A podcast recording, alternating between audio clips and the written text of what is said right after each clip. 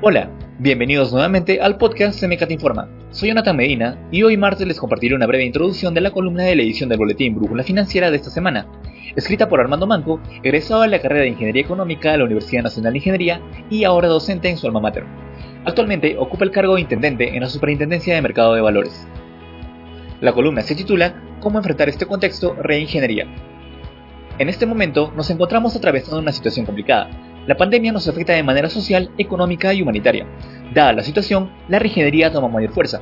Se la define como la reestructuración de un proyecto, empresa o institución con el fin de mejorar sus resultados, lo cual muchas veces es complicado, dado que puede resultar difícil adaptarse a los cambios y salir de la zona de confort.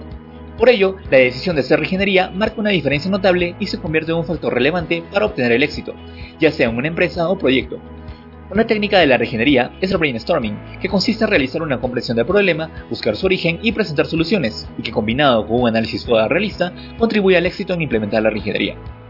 La regenería debe ser un cambio radical y profundo en los procesos e ideas de negocio, implica innovar, buscar nuevas alternativas y tomar el riesgo del cambio.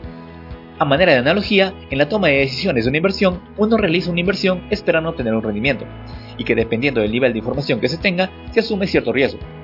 De manera similar, en la reingeniería se toma una decisión esperando rendimientos, evaluando el riesgo a través del brainstorming, FODA y otras técnicas para aceptar el resultado final.